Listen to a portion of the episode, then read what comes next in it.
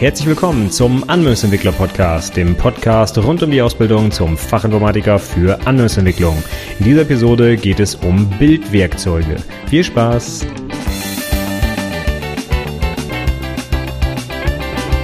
Hallo und herzlich willkommen zur 97. Episode des Anwendungsentwickler Podcasts. Mein Name ist Stefan Macke und heute geht's mal mit einer kleinen Reihe weiter, die ich gestartet habe mit dem Podcast zum Thema Continuous Integration und zwar so eine kleine Einführung in Richtung automatisierter Bildprozesse. Und heute geht es weiter mit dem wichtigsten Werkzeug dabei wahrscheinlich, nämlich dem Bild Tool oder Bildwerkzeug, wie ich es dann wohl auf Deutsch übersetzen würde. Also Bildtool, Bildwerkzeug, ne, das meint das gleiche. Wenn ich das heute jetzt mal synonym benutze, nicht wundern.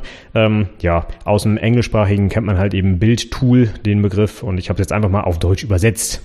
Okay, dann ähm, würde ich sagen, quatschen wir nicht lang drum herum, sondern fangen direkt an. Wofür braucht man so ein Bildtool und äh, was kann das und was äh, ist das eigentlich Tolles? Warum möchte ich das unbedingt benutzen in meinem Bildprozess? Und das soll heute das Thema sein. Ich habe es so ein bisschen gegliedert wie meine Einführung in Git. Damals habe ich auch so ein paar Fragen einfach gestellt und genau so habe ich es äh, heute auch gemacht. Ich habe diese Fragen schon zusammengestellt und meinen Azubis auch schon mitgegeben, damit die die für unseren Betrieb zum Beispiel klären können. Und dann gibt es eine Lernzielkontrolle, wo ich dann die Sachen mit denen durchspreche. Und ich habe das so ein bisschen aufgeteilt in drei große Bereiche. Einmal so ein paar allgemeine Sachen, die zu Bildtools zu sagen sind und die auch völlig unabhängig von einer Plattform, von einem konkreten Werkzeug, einer konkreten Bildstrecke, wie auch immer sind. Und dann gibt es den Bereich zu deinem Unternehmen, denn da gibt es noch ein paar Fragen, die du dir selber stellen solltest oder deinem Ausbilder oder deinen Kollegen, wem auch immer damit du diese Bildwerkzeuge dann auch in deinem Unternehmen einsetzen kann, kannst. Und zum Schluss gibt es dann noch einen kleinen Bereich zu dem konkreten Bildwerkzeug, was wir insbesondere einsetzen für die Java-Entwicklung, und zwar Gradle. Dafür habe ich auch noch ein paar Sachen zusammengestellt. Wenn das jetzt vielleicht für dich nicht so interessant ist, weil du ein ganz anderes Werkzeug benutzt, ja, dann ist das halt so, dann kannst du den letzten Teil ja überspringen. Wir fangen auf jeden Fall erstmal an mit Sachen, die es eigentlich für ähm, aber die eigentlich für jedes Werkzeug da draußen relevant sind. Und die erste Frage, die ich da jetzt einfach mal stelle, ist, was ist denn überhaupt ein Bild? Ich hatte schon mal im Continuous Integration Podcast so ein bisschen darauf hingewiesen, was das vielleicht ist. Und heute gehen wir mal direkt auf ein. Also, was ist jetzt ein Bild? Ich habe es jetzt mal so definiert, der Vorgang, der alle Aktionen umfasst, die zum Erstellen einer lauffähigen und deploybaren Software aus Basisartefakten wie Source Code nötig sind. So hört sich jetzt mal ganz hochtrabend an oder auf Deutsch gesagt einfach alles, was nötig ist, damit aus Sourcen ein lauffähiges Programm wird. Ja, oder nicht nur Sourcen, sondern alles, was dazugehört. Deswegen habe ich Basisartefakte geschrieben. Also alles, was irgendwie meine Software ausmacht, was ich brauche, um meine Software erstellen zu können, damit sie am Ende dann irgendwo lauffähig und sogar deploybar ist. Also beispielsweise eine Webanwendung, die muss dann wirklich bis auf den Server am besten durchdeployed werden können, damit dann der Benutzer das Ding halt aufrufen kann. Das meine ich mit Bild, beziehungsweise das ist allgemein, wird das unter Bild verstanden. Das habe ja nicht ich mir ausgedacht. Und zu diesem Bild gehören also einige Schritte. Der wichtigste ist sicherlich das Kompilieren, aber es gibt noch einen ganzen Haufen anderer Sachen. Da gehen wir aber gleich in einer separaten Frage drauf ein. Erstmal geht es halt darum, alle Sachen, die notwendig sind, um eine lauffähige Software zu erzeugen. Und jetzt kann man als nächstes fragen, was macht denn dann so ein Bildwerkzeug? Ein Bildwerkzeug, das automatisiert diesen Bild komplett. Denn ich möchte eigentlich als Mensch nicht unbedingt, wenn ich jetzt neues Release machen muss, meiner Software zum Beispiel, irgendeinen Prozess manuell durchlaufen, am besten noch irgendwo per Copy-Paste Sachen hin kopieren oder irgendwelche Config-Dateien anpassen, auf dem Server irgendwelche Sachen austauschen, denn das wird natürlich auf lange Sicht, wenn ich das häufiger mache, einfach super langweilig, auch total fehleranfällig und wir haben auch sowas wie ein Kopfmonopol vielleicht, wenn nur einer diesen Prozess überhaupt beherrscht, dann kann kein anderer irgendwie Software auf die Produktion bringen. Das wäre natürlich unschön. Deswegen wollen wir ein Bildwerkzeug einsetzen, damit dieser Bild eben automatisiert werden kann. Das heißt, ich möchte es am liebsten so haben, dass ich einfach nur irgendwo auf den Knopf drücke oder einen Kommandozeilenbefehl ausführe oder was auch immer ein Trigger auslöse, sage ich mal, und am Ende soll dann nach einem automatisiert durchlaufenden Prozess das fertige Stück Software einfach hinten rausfallen, ohne dass ein Mensch irgendwo zwischendrin nochmal eingreifen muss. Und wenn das funktioniert, dann haben wir einen automatisierten Bild und das Bildwerkzeug, das hilft uns dabei, genau das zu tun. Die Vorteile eines solchen Bildwerkzeugs sind jetzt, dass also die Software automatisiert und damit auch schneller und verlässlicher gebaut werden kann. Ne, denn so nach dem Motto, wenn das ein Mensch machen muss und wir brauchen jetzt unbedingt morgen ein Release, ja, da muss der Kollege vielleicht einfach mal die ganze Nacht durcharbeiten, weil er ja noch irgendwie drei Stunden lang manuell irgendwelche Schritte durchführen muss und vielleicht zwischendurch auch noch warten muss. Ne, stellen wir uns mal vor, du äh, stellst irgendwie den Compiler an für ein Riesenprogramm, das dauert erstmal 30 Minuten und du sitzt daneben und drehst Däumchen, während der Compiler läuft. Die Zeit könntest du natürlich besser nutzen. Von daher ähm, kann man diesen ganzen Bildprozess komplett durchautomatisieren und dann dauert der Bild halt insgesamt meinetwegen drei Stunden, aber es muss halt wenigstens kein Mensch mehr daneben sitzen. Ne? Also es spart Zeit und ist natürlich dann auch verlässlicher, denn ein Mensch kann zum Beispiel auch mal einen Schritt vergessen, irgendwas falsch machen, keine Ahnung, irgendwo einen Zahlendreher drin haben oder einen Tippfehler und dann funktioniert irgendwas nicht, beziehungsweise noch schlimmer ist, es funktioniert aber nicht ganz richtig, ja. Oder es wird aufs falsche Ziel deployed oder oder. Da kann ja so viel schiefgehen.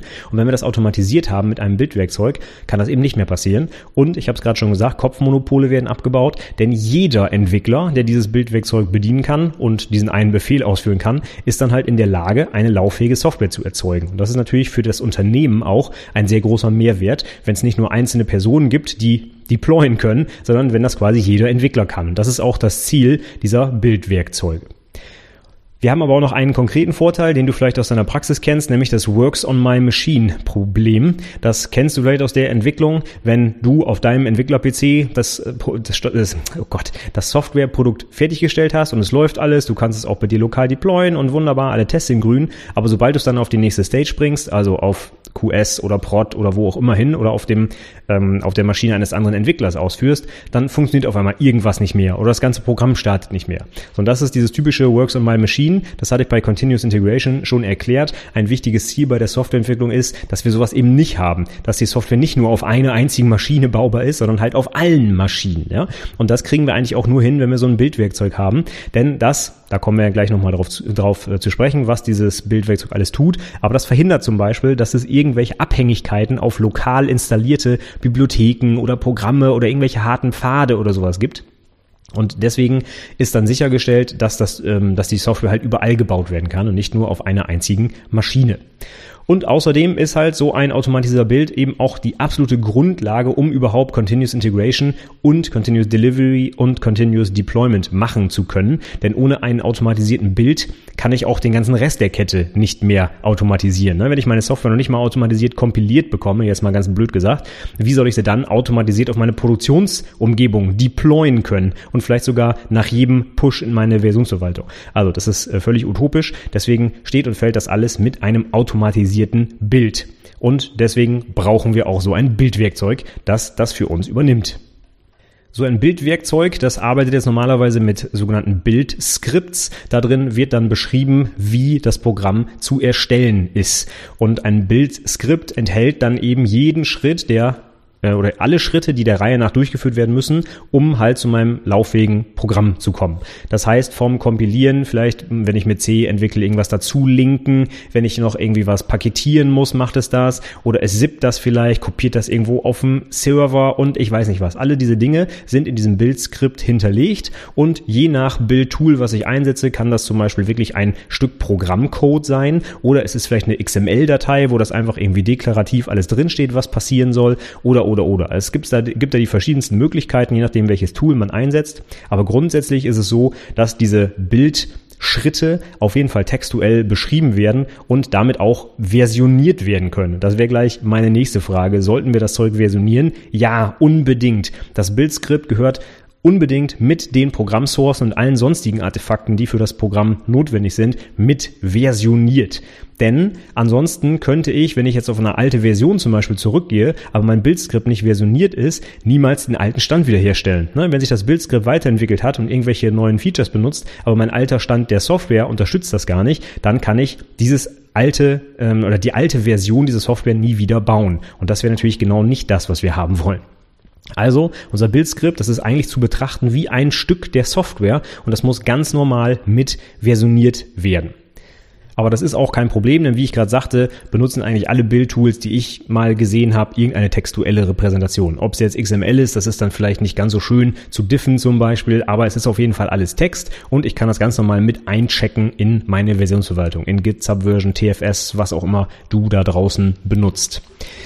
So, jetzt haben wir also ganz schön viel über so ein Bildwerkzeug schon geredet, aber jetzt ist mal die Frage, was kann das denn jetzt alles machen? Also wenn es jetzt nur kompilieren könnte, dann könnte man sich natürlich die Frage stellen, was soll ich jetzt mit so einem Bildwerkzeug? Ne? Meinen Compiler anschmeißen, dann kann ich auch mit einem Batch-File zur Not, ja. Da brauche ich jetzt kein Bildwerkzeug für. Aber ich habe einfach mal so ein paar Sachen aufgeschrieben, die so ein Bildwerkzeug machen könnte. Auch zum Beispiel in deinem Unternehmen, wenn ihr das bislang noch nicht macht. Nur damit du mal einen Eindruck bekommst, wie umfangreich vielleicht so ein Bild auch sein kann. Vielleicht hast du ja bislang, keine Ahnung, wenn du Java-Kommandozeilenprogramme geschrieben hast, hast, wirklich nur Java C gestartet und das war's dann. Aber in einer großen Software gibt's durchaus noch viel, viel mehr, was man machen muss, außer die Sourcen zu kompilieren. Und ich fange jetzt einfach mal in, in so einer gewissen Reihenfolge jetzt hier an und ganz vorne auf meiner Liste steht zum Beispiel, was das Bildwerkzeug machen sollte. Abhängigkeiten auflösen. Das kennst du vielleicht, sobald du ein Programm schreibst, was ein bisschen mehr Bibliotheken benutzt, als die Standardinstallation mitbringt, also bei Java zum Beispiel irgendwelche fremden Jar-Files oder bei .NET irgendwelche DLLs, bei Ruby benutzt du irgendwelche Gems, ja, die sind vielleicht auf deinem Rechner gar nicht installiert und ganz sicher nicht auf einem Rechner eines Kollegen, der gerade neu mit dem Projekt anfängt, zum Beispiel. Ja? Das heißt, das Bildwerkzeug ist erstmal dafür da, deine lokale Umgebung, beziehungsweise die Umgebung, in der gerade gebaut werden soll, auf den Stand zu bringen, damit alle Abhängigkeiten da sind, alle Dependencies. Und das ist das Erste, was das Bildtool unbedingt machen sollte.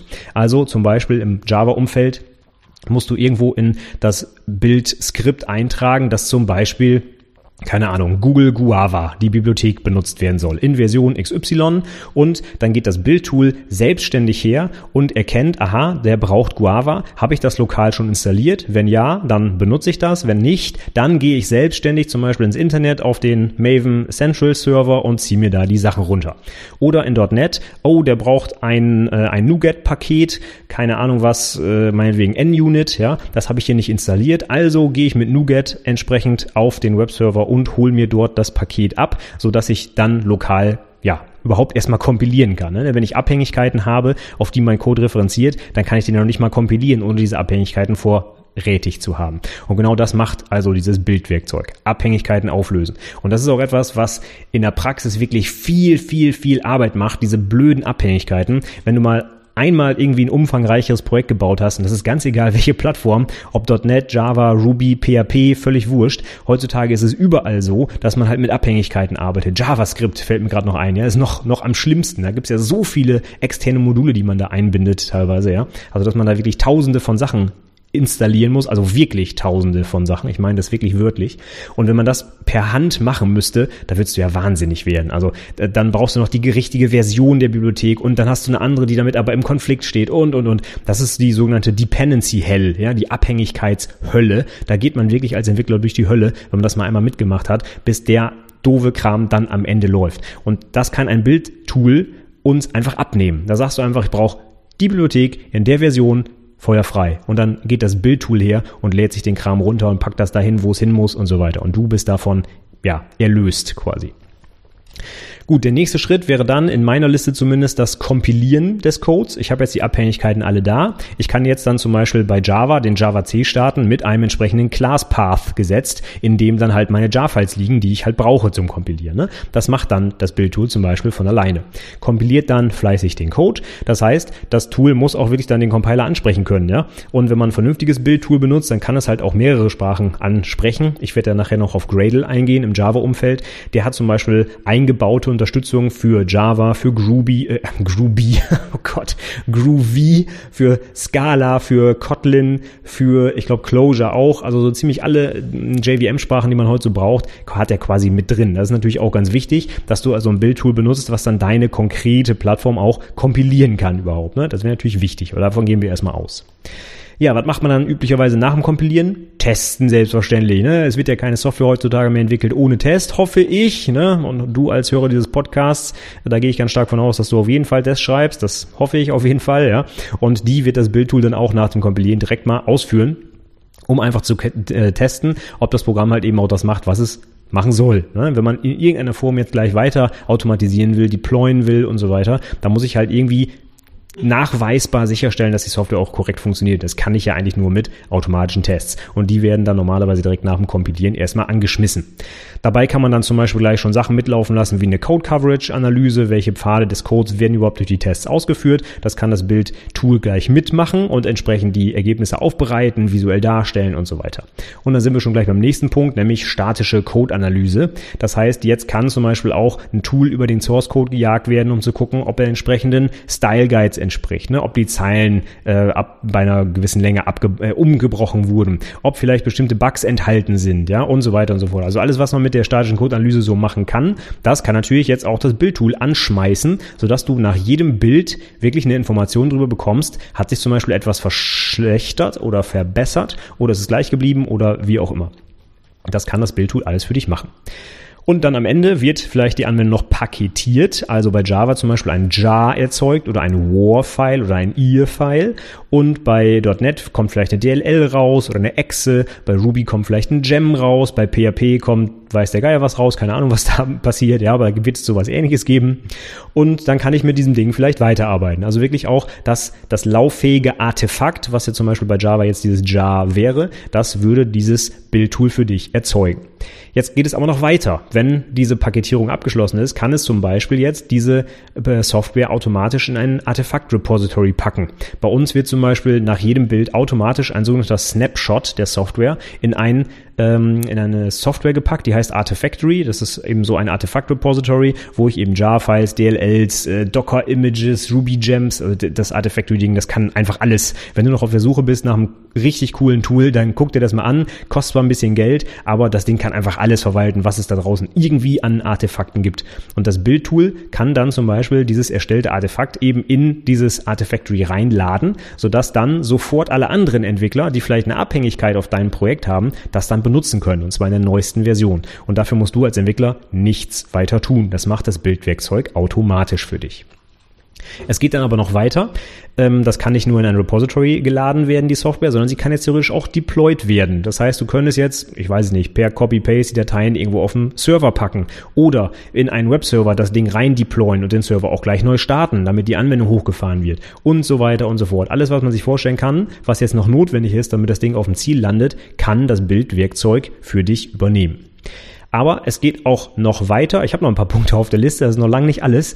Und zwar als allererstes Mal, wenn ich jetzt einen neuen Kollegen habe, der im Projekt vielleicht mitarbeiten soll, der hat noch nie daran gearbeitet, dann kann das Bildwerkzeug auch eine für ihn passende Projektdatei zum Beispiel erstellen für seine Lieblings-IDE. Im Java-Umfeld gibt es zum Beispiel drei große IDEs, NetBeans, Eclipse und IntelliJ. Und je nachdem, welche Vorlieben der einzelne Entwickler hat, ähm, brauche ich vielleicht Projektdateien für die eine oder die andere IDE. Und wenn ich das jetzt jedes Mal per Hand erstellen müsste, beziehungsweise vielleicht sogar mit einchecken würde ins Repository, dann habe ich irgendwo ein Riesenproblem.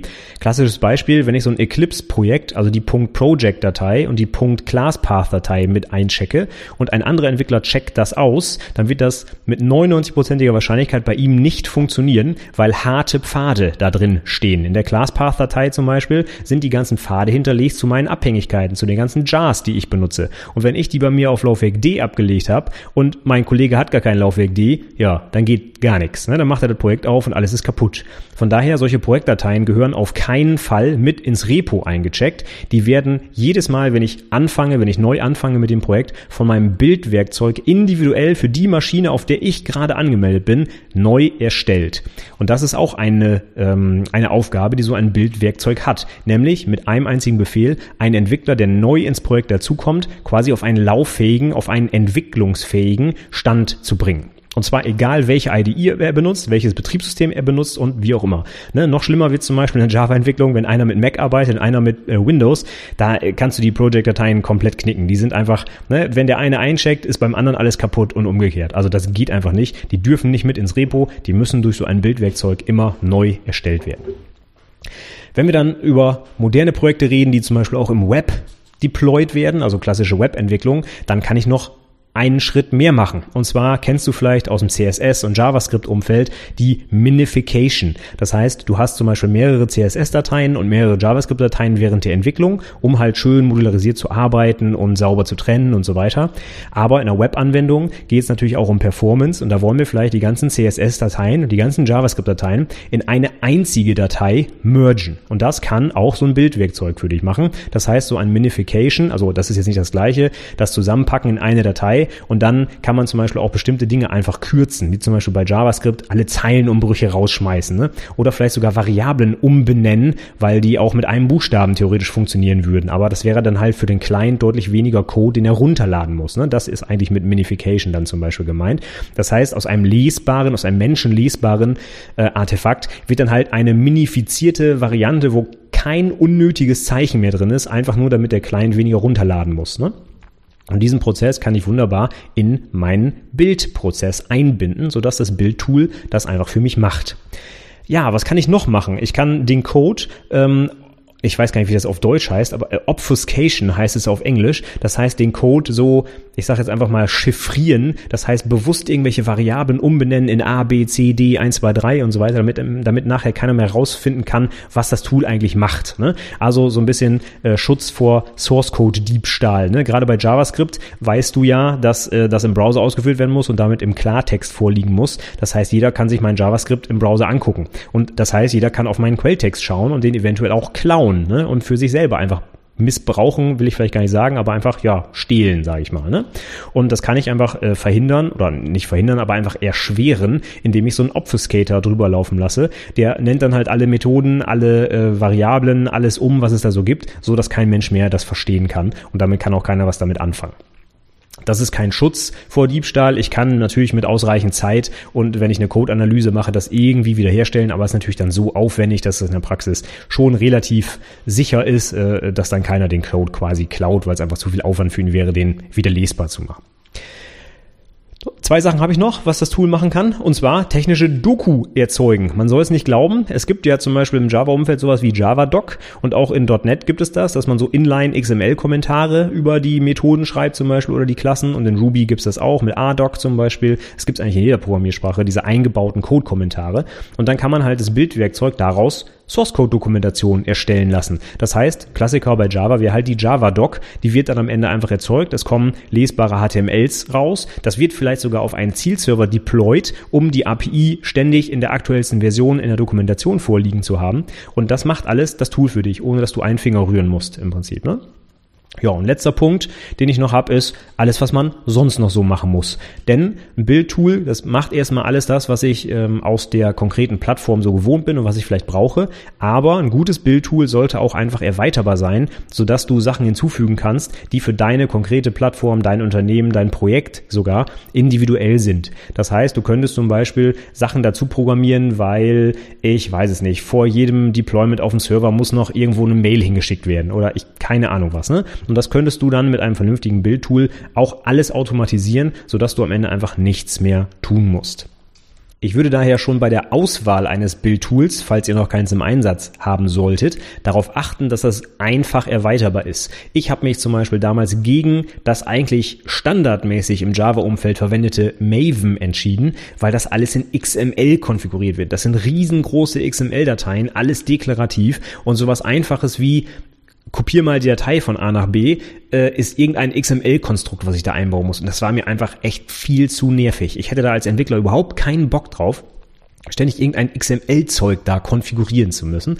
Deswegen haben wir uns zum Beispiel für Gradle entschieden, weil ich da halt auch wirklich mit einem Einzeiler, das Ding ist in Groovy programmiert, da kann ich mit einer äh, äh dynamischen Sprache, mit Groovy nämlich mit ganz wenig Code und einer super mächtigen DSL einfach Sachen automatisieren, die das Bildtool nicht von alleine kann. Das heißt, für so einen Copy-Befehl brauche ich eine Zeile und dann bin ich fertig und das kann ich als Entwickler auch verstehen und muss halt nicht irgendwelche komischen XML-Bäume aufbauen, um von A nach B eine Datei zu verschieben. Ja?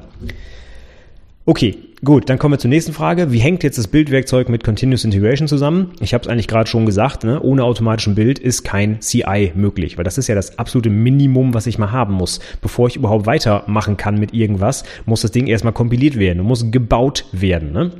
Das heißt, im Prinzip geht Continuous Integration nicht ohne ein Bildwerkzeug. Denn Continuous Integration ist im Prinzip eigentlich nichts anderes als das kontinuierliche Bauen auch meiner Software. Und wenn das nicht automatisiert ist, ja, dann kann ich auch kein Continuous Integration machen, logischerweise. Also, unbedingte Voraussetzung für CI und für alles, was danach noch kommt, Continuous ähm, Delivery, Continuous Deployment, das ist absolut notwendig, dass ich dafür halt einen automatisierten Bild habe.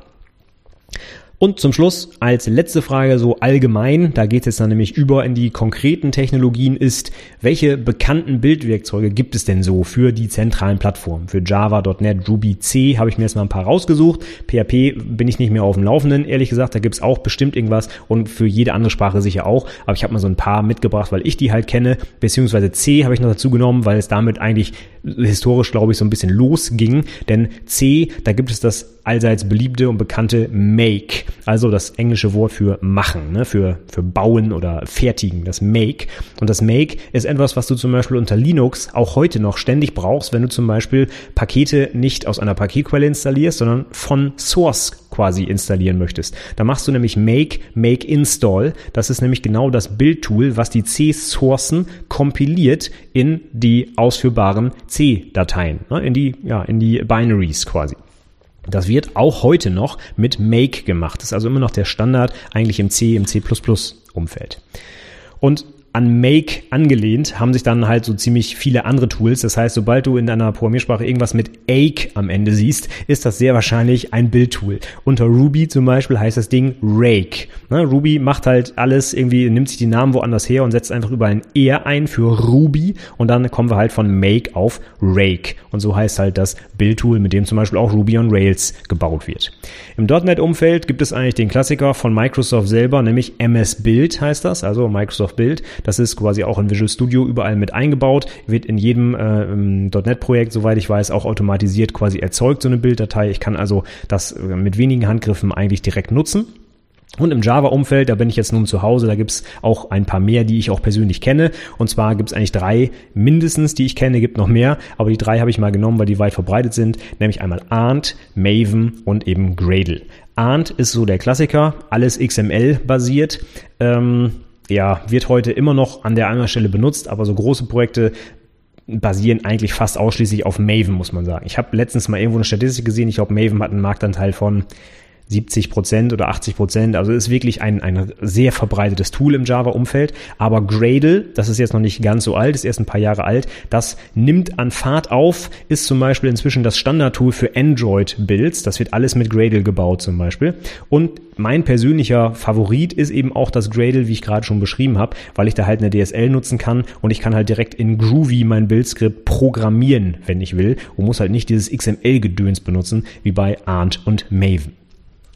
Okay, das waren meine allgemeinen Fragen zum Thema Bildtool. Ich hoffe, es ist jetzt ein bisschen klarer geworden, was man damit so machen kann und warum man das eigentlich haben sollte. Nämlich, weil man als Entwickler eigentlich diese nervigen manuellen Aufgaben loswerden will und warum programmiert man äh, sich einen Wolf und macht da alles automatisch, nimmt seine IDEs für Refactoring und und und. Und sobald es dann ans Deployment geht, mache ich alles wieder manuell. Also das ist ja völlig kontraproduktiv. Ein Entwickler muss eigentlich seine Software auch automatisiert gebaut bekommen. Also von daher, für mich ist das ein absolutes Pflichtprogramm heute, dass meine Software automatisiert gebaut werden kann. Und für uns geht das sogar so weit, für unsere Programmiersprache, für Natural von der Software AG, gab es, als wir angefangen haben, kein automatisiertes Bildtool. Und wir haben mit mehreren Personen inzwischen fast zwei Jahre etwas programmiert, damit der Bild automatisiert werden kann. So weit haben wir es getrieben, einfach weil wir glauben, dass ohne einen automatischen Bild der ganze restliche Prozess, der noch dahinter steckt, der irgendwas mit Automatisierung zu tun hat, einfach nicht umsetzbar wäre. Und von daher haben wir wirklich viel Zeit investiert, um auch unsere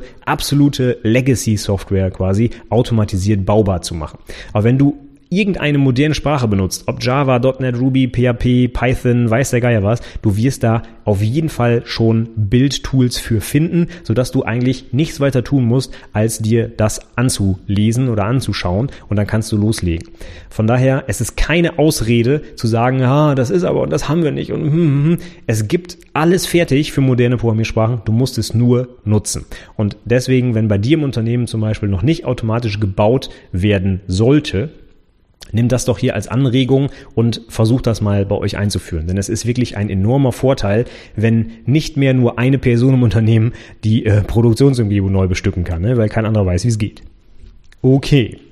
Ich schaue mal auf die Uhr und kratze schon wieder in 30 Minuten. Ich möchte aber nicht noch eine Episode zu dem Thema machen. Deswegen gehe ich jetzt mal die nächsten Fragen ein bisschen im Schnelltempo durch. Die kann ich sowieso nicht beantworten für dich, denn das sind Fragen, die du dir selber stellen solltest. Wenn du in deinem Unternehmen ein Bildtool einsetzen willst, dann solltest du als allererstes diese Fragen mal durchgehen. Und zwar Nummer eins, welche Bildtools setzt dein Unternehmen denn ein? Ne, abhängig von der Plattform gibt es aber auch ganz viele verschiedene Bildtools eventuell. Und für welches habt ihr euch denn entschieden? Welches wird denn bei dir im Unternehmen eingesetzt? Denn es ist ähnlich wie bei Programmiersprachen schwierig, einfach nochmal ein neues Bildtool einzuführen, nur weil du das cool findest. Du solltest natürlich erstmal das benutzen, was bei dir im Unternehmen auch eingesetzt wird. Und das müsstest du vielleicht erstmal rausbekommen. Dann zweite Frage, was musst du denn tun, um dieses Bildtool überhaupt auf deiner Maschine nutzen zu können? Also musst du da irgendwas großartig installieren? Musst du dich in irgendeine, keine Ahnung, IDE, musst du da ein Plugin reinhängen oder brauchst du irgendwelche Rechte oder ich weiß nicht, was vielleicht notwendig ist, um dieses Ding bei dir auszuführen? Gradle zum Beispiel, das lädt man runter, entpackt das, setzt eine Umgebungsvariable und bumm ist das lauffähig. Mehr muss ich nie machen. Andere Bildtools sind da vielleicht etwas komplexer einzurichten. Nächste Frage, welche Konventionen musst du eventuell einhalten, um überhaupt das Bildtool nutzen zu können? Das mag in anderen Programmiersprachen anders sein, aber bei Java ist es so, dass die Bildtools eigentlich ein Standard-Layout zum Beispiel der Ordnerstruktur deines Projekts erwarten. Da müssen die Sourcen in einem ganz bestimmten Unterordner liegen, damit das Bildskript ohne manuelle Konfiguration überhaupt loslaufen kann, das Ding überhaupt kompiliert bekommt, ja. Und dazu kann noch kommen, dass du irgendwelche Sachen vielleicht entsprechend benennen musst. Zum Beispiel könnte es sein, dass deine Testklassen alle mit Test enden müssen, damit das Tool die überhaupt findet, ja. Ist jetzt nur ein Beispiel. Die meisten Sachen kann man umkonfigurieren, aber es ist natürlich immer einfacher, wenn man sich an solche Konventionen hält, weil du dann einfach weniger Arbeit hast. Aber diese Konventionen musst du natürlich erstmal kennen. Von daher frag erstmal, ob du vielleicht irgendwas berücksichtigen musst, um überhaupt dieses Tool einsetzen zu können dann würde ich dir dringend raten, nicht bei Null anzufangen, wenn es an Bildscripts geht, sondern du solltest gucken, ob es vielleicht irgendwelche Vorlagen gibt bei euch im Unternehmen oder wenn es die nicht explizit gibt, vielleicht andere Projekte, die zu deinem ähnlich sind, von denen du dir ein bisschen was abgucken kannst, beziehungsweise per Copy-Paste und ein bisschen Anpassung du dann dein Bildskript erstellen kannst. Denn Bildskript schreiben ist nicht ganz so einfach. Ich kann das aus eigener Erfahrung sagen. Gradle zum Beispiel ist enorm mächtig und wenn man da wirklich einen kompletten Bild mit dem ganzen Schnickschnack haben will, was ich vorhin erzählt habe, ne, mit statischer Codeanalyse und Deployment und allem Schnickschnack, dann ist das Bildskript aber auch schon mal ein paar hundert Zeilen lang. Von daher, das ist nicht mal eben so in einer halben Stunde zusammengeschrieben. Für so ein Standard-Java-Projekt ist ein Bildskript tatsächlich ein Dreizeiler. Ne? Und dann geht's los mit Gradle und dann äh, UPID ab dafür. Aber wenn du komplexe Projekte hast, vielleicht sogar mit, äh, mit einem Webprojekt, was mit äh, auf dem Application Server deployed werden soll und und und und, dann wächst das Bildskript natürlich. Und je nachdem, mit was für einem Projekt du gerade startest, kann das relativ viel Arbeit bedeuten und man kann auch ziemlich viel falsch machen und sucht sich einen Wolf, warum irgendwas nicht funktioniert. Von daher guck, ob es vielleicht Vorlagen gibt, bevor du auf der grünen Wiese anfängst und nicht fertig wirst. Dann, wenn du so eine Vorlage findest, sei dir absolut darüber im Klaren, was denn diese Vorlage eigentlich tut. Bei uns ist zum Beispiel diese Vorlage für ein Gradle-Skript, die besteht, glaube ich, aus, ich sage jetzt einfach mal 30 Dateien, weil die halt auch modularisiert ist, genau wie Programmcode modularisiert sein sollte. Und dann solltest du aber verstehen, was denn wo drin steht. Denn wenn du bestimmte Anpassungen machen musst und du musst, keine Ahnung, ein Grep auf 30 Dateien machen, weil du keine Ahnung hast, wo du es eigentlich findest, das wird dann schwierig. Also guck dir das Bildskript an und verstehe das auch. Ne? Du musst es nicht selbst schreiben können vielleicht, aber du solltest es wenigstens verstehen. Und wenn du bestimmte Sachen nicht verstehst oder es irgendwie magischerweise irgendwas tut, dann würde ich dir raten, frag jemanden, der sich damit auskennt und lass es dir erklären. Denn der Bild ist ein wichtiger Bestandteil deines Entwickleralltags. Ne? Du musst nicht nur programmieren können, sondern du musst den Code auch so übersetzen können, dass die Menschen oder die Benutzer ihn nachher verwenden können. Und von daher gehört der Bild für mich auf jeden Fall zum Alltag jedes Entwicklers dazu und du solltest dein eigenes Bildskript auf jeden Fall auch hundertprozentig verstehen. Und als letztes vielleicht noch die Frage, welche Ordner und Dateien du vielleicht von der Versionierung ausschließen solltest bei deinem Projekt. Bei Gradle ist es zum Beispiel so, der baut nicht im Standardverzeichnis bin, in dem zum Beispiel Eclipse die Kompilate ablegt, sondern der erzeugt noch ein separates äh, Unterverzeichnis mit dem Namen Bild und da rein packt er alle möglichen Artefakte, die er so erzeugt hat. Und wenn ich dieses Bildverzeichnis jetzt bei Git zum Beispiel mit einchecke, habe ich auf einmal ganz viele Kompilate und irgendwelche Jar-Files und Zip-Files und ich weiß nicht was, alle in meinem Repository liegen. Und das ist natürlich nicht so toll. Ne? Genau wie zum Beispiel bei .NET, da müsste ich halt den Ordner, wie heißt er? Ich glaube, jetzt fällt es mir nicht mehr ein ähm, Debug und keine Ahnung. Auf jeden Fall, du weißt, welcher äh, Ordner das ist, wenn du äh, .NET-Entwickler bist, wo halt deine Excel-Datei, DLL und so drin liegt und das muss halt von der Versionierung ausgeschlossen werden. Und es kann halt sein, dass für dein Bildwerkzeug noch weitere Ordner oder Dateien dazukommen, die halt eben auch ausgeschlossen werden müssen, weil halt, keine Ahnung, irgendwelche Temp-Verzeichnisse angelegt werden und so weiter und so fort. Und du willst das nicht mit in deinem Repo haben. Ne? Habe ich schon öfter mal gesagt, Binaries und Sachen, die jederzeit wiederherstellen können, also Kompilate und so, die gehören definitiv nicht in ein Repository. Also kümmere dich drum, dass das von vornherein ausgeschlossen wird. Trag das zum Beispiel in die Git-Ignore ein, wenn du Git benutzt, damit dieser Müll, sage ich mal, nicht aus Versehen im Repo landet. Okay, und im Schnelldurchlauf nochmal ein paar konkrete Fragen zu Gradle. Wenn du das benutzt, hilft dir das vielleicht weiter. Wenn nicht, ja, dann hörst du dir einfach so an oder du überspringst den letzten Teil des Podcasts. Jetzt geht's also wirklich nur noch in die Details, was Gradle angeht. Erstmal, was ist Gradle? Also Gradle ist ein Bildwerkzeug für Java und das ist inzwischen zum Beispiel der Standard für Android, habe ich äh, vorhin schon gesagt. Wenn du ein neues Android-Projekt startest mit der, wie heißt sie überhaupt, Android Studio heißt das Ding, glaube ich, basiert ja jetzt auf IntelliJ und Gradle ist das Bildwerkzeug. Das heißt, wenn du da ein Bild anschubst, ne, dann wird automatisch Gradle aufgerufen, um dieses Artefakt, das APK zum Beispiel für dein Handy zu erzeugen.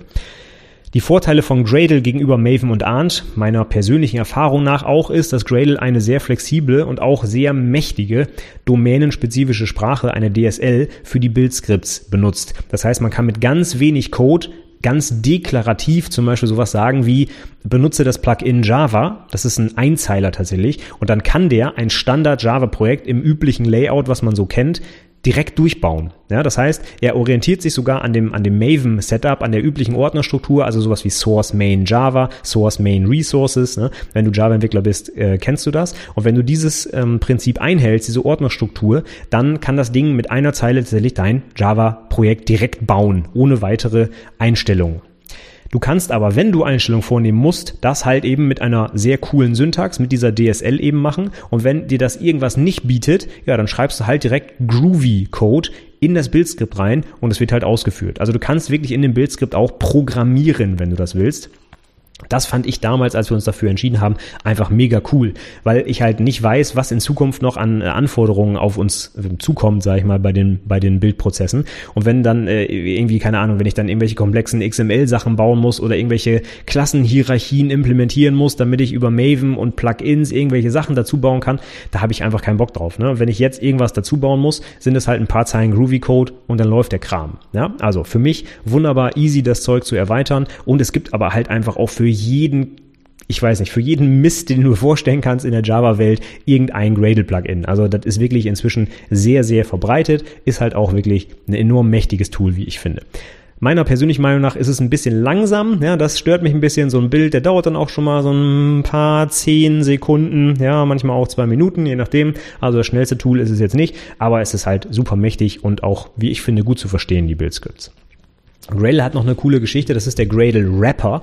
Der Gradle Wrapper, das ist eine Möglichkeit, um passend zu deinem Bildskript, was du abgelegt hast, die korrekte Version von Gradle automatisch runterzuladen und damit den Bild auszuführen. Stell dir einfach vor, du hast ein Projekt, was du seit fünf Jahren nicht mehr angepackt hast, in Gradle Version 1 und inzwischen gibt es Gradle Version 5 und da hat sich irgendwie alles geändert und nichts ist mehr so wie früher. Dann kannst du mit dem Gradle Wrapper mit einer Zeile auf der Kommandozeile, nämlich anstatt Gradle, machst du einfach Gradle W für Gradle Wrapper, lädt das Ding automatisch die alte Version als JAR-File aus dem Netz runter, starte damit den Bild und du kannst quasi auf Knopfdruck jeden beliebigen alten Stand deiner Software wieder bauen mit der dafür passenden Version des Bildsystems. Also das ist schon echt eine richtig coole Nummer, wie ich finde. Und das trägt dazu bei, dass die Bildscripts halt auch langlebig sind. Ne? Ich muss nicht alle zwei Wochen mein Tool aktualisieren, weil Version XY rausgekommen ist, sondern ich kann halt mit dem Gradle Wrapper auch langfristig stabile Bildscripts bereitstellen. Das finde ich eigentlich wirklich eine coole Geschichte. Ja, und zum Schluss noch drei konkrete Befehle so für den Einstieg. Ich will jetzt keine Gradle-Schulung machen, dafür habe ich hier gar keine Zeit und das kann man auch schlecht in einem Podcast rüberbringen, glaube ich. Aber so den ersten Einstieg, dafür gebe ich dir mal drei Befehle mit. Und zwar der erste Befehl, um einen normalen Bild zu starten. Also einfach alles, was notwendig ist, vom Kompilieren bis zum, bis zum Jaren quasi alles zu machen, ist einfach Gradle Bild. Das war's schon. Wenn du dann fertig bist und du möchtest dein Projekt vielleicht wieder aufräumen, also alles wegschmeißen, was der Bild gerade erzeugt hat, alle Artefakte, Kompilate und so weiter, dann machst du ein Gradle clean und dann schmeißt er alles weg. Und mit dem letzten Befehl kannst du dir, falls du Eclipse benutzt, ein importierbares Eclipse-Projekt erzeugen. Aus einer völlig nackten Java-Struktur baut er dir also eine .project, eine .classpath-Datei, damit du direkt mit Rechtsklick in Eclipse das Ding importieren kannst und direkt loslegen kannst. Und das ist zum Beispiel das allererste, was du machen musst, wenn du in ein bestehendes Java-Projekt vielleicht reinkommst und da mithelfen sollst. Lädst du dir das Ding runter, beziehungsweise machst einen Git-Clone zum Beispiel und dann machst du als erstes Gradle Eclipse und dann kannst du ein paar Sekunden hoffentlich später in Eclipse das Ding importieren und fängst an zu entwickeln. Gut, das soll es gewesen sein. Alle anderen Sachen, die man mit Gradle noch machen kann, kommen dann halt in der Praxis. Das führt, wie gesagt, jetzt hier zu weit. Falls du denn tiefer in Gradle einsteigen möchtest, was ich dir empfehlen würde, falls ihr es einsetzt, weil das Ding wirklich richtig viel kann. Ich habe in den Shownotes zur Episode eine super Literaturempfehlung hinterlegt. Mit dem Buch haben wir auch unsere Bildskripts erstellt. Und zwar ist das einfach Gradle, ein kompakter Einstieg in das Bildmanagementsystem. Und äh, der, der Autor heißt Joachim Baumann. Das äh, kannst du einfach in den Shownotes finden, die du wie immer unter anwendungsentwicklerpodcast.de slash 97 für die 97. Episode Episode findest. Und da findest du auch noch ein paar Links, die ich hinterlegt habe, zum Beispiel auch äh, zu der zum Gradle ähm, Tutorial zum Einstieg und so weiter und einfach auch eine, eine schöne Beschreibung, wie Gradle funktioniert. Kannst einfach mal reinschauen. Die anderen Sachen, ich glaube, da brauche ich jetzt nicht so viel Literatur mehr zu verlinken, denn das habe ich ja alles erklärt, wofür man jetzt ein Bildwerkzeug braucht und so weiter.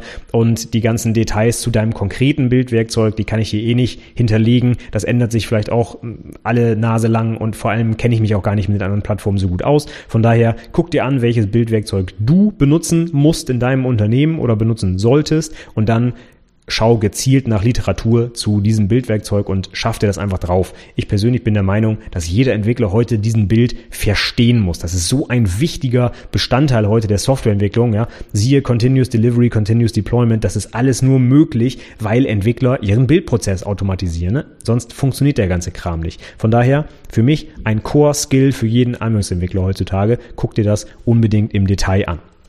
Zum Schluss der Episode wie immer nochmal so ein paar Aufrufe. Bald ist es soweit. Die hundertste Episode geht online. Wir sind nur noch drei Episoden entfernt. Und wenn du noch ein bisschen beitragen möchtest zu den Inhalten dieser Episode, dann schick mir doch einfach deine Fragen rund um die Ausbildung, die Softwareentwicklung, die was auch immer du von mir wissen willst. Schick's mir einfach rüber per Facebook, Sing, äh, WhatsApp habe ich nicht, wie mir gerade einfällt, aber Twitter bzw. WhatsApp habe ich, aber ich stelle nicht meine Nummer online, falls du das erwartest. Ja, aber du kannst mir eine Mail schicken, du kannst einen Kommentar schreiben zur Episode, wie auch immer. Du wirst mich auf jeden Fall kontaktieren können, wenn du das denn möchtest. Und du kannst mich alles fragen rund um, ähm, ja, rund um unseren Job quasi. Und das beantworte ich dann gesammelt in der Episode 100. Würde mich freuen, wenn du dazu beiträgst, dass diese Episode, ja, genau das enthält, was die Hörer von mir hören wollen. Das wäre doch eine, ein tolles Geschenk zur 100. Episode. Nächste Woche geht's hier weiter mit einem Buchclub, mal ausnahmsweise nicht zum Handbuch für Fachinformatiker, denn das äh, kommt ein bisschen später.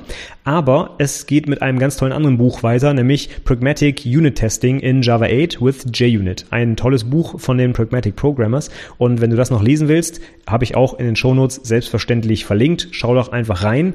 Und nächste Woche gehen wir das dann komplett durch, warum ich finde, dass das das beste Buch für äh, eine Einführung in in, in, in Unit-Tests äh, und auch in Java und Java 8 ist, ähm, ja, das hörst du dann nächste Woche. Mach doch mit, wenn du möchtest. Ansonsten kannst du dich auch in meinen Newsletter noch eintragen, wenn du magst, unter anwendungsentwicklerpodcast.de slash newsletter. Da bekommst du dann auch immer einmal die Woche von mir alle Infos hier zum Podcast, zum äh, dem ganzen Kram, was ich auf meinem Blog poste. Und ich habe auch in den letzten Wochen immer zehn Links der Woche mitgeschickt mit interessanten Artikeln und Videos und so, was ich einfach in der Woche vorher so gelesen habe und gesehen habe. Und wenn dich das interessiert, ja, trag dich doch einfach ein. Wenn du es doof findest, dann melde dich einfach wieder ab. Kannst du jederzeit machen, kostet nichts. Und ja, du bleibst halt auf jeden Fall auf dem Laufenden und verpasst hier nichts. Okay, da ich schon hoffnungslos überzogen habe, mache ich jetzt hier an der Stelle mal Schluss. Also wir hören uns nächste Woche dann zum Buchclub, bei dem du hoffentlich mit dabei bist. Und für heute sage ich erstmal vielen Dank fürs Zuhören und bis zum nächsten Mal. Ciao!